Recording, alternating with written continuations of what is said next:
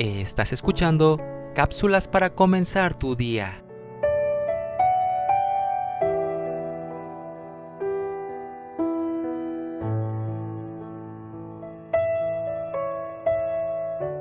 Y esa misma noche mi corazón dejó de trabajar y morí.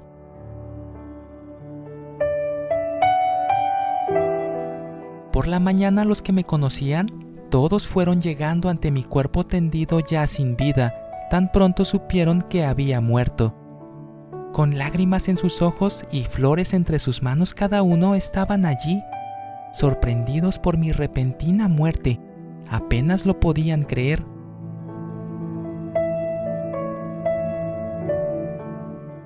También miré a mi novia llegar.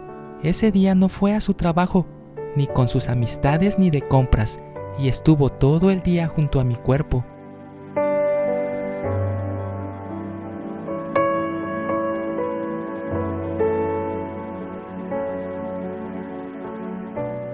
Al ver a todos llorar, yo no sé si es porque en verdad me querían o es porque su conciencia les reprochaba algo.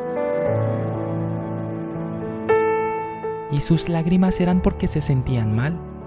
Pero si es porque me querían, ¿por qué no me lo hicieron saber cuando estaba con vida? ¿Por qué me dan todo su tiempo ahora que ya mi cuerpo está muerto?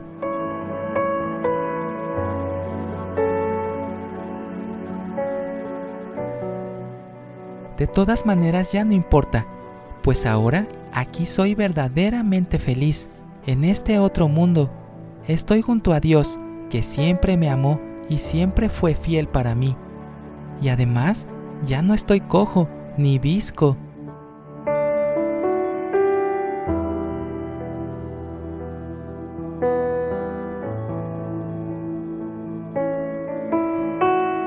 ¡Qué felicidad!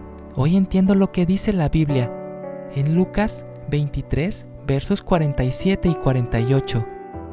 Cuando el centurión vio lo que había acontecido, dio gloria a Dios diciendo, verdaderamente este hombre era justo. Y toda la multitud de los que estaban presentes en este espectáculo, viendo lo que había acontecido, se volvían golpeándose el pecho.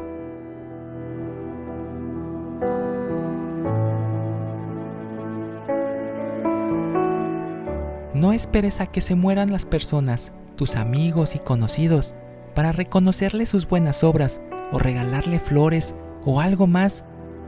Mejor hazlo cuando viven todavía.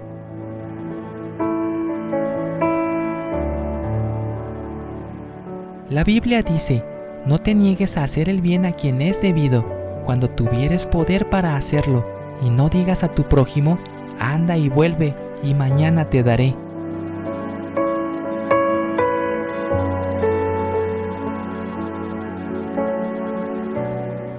Es más provechoso regalarle un poco de nuestro tiempo a quien queremos o estimamos que visitarlos durante todo su funeral.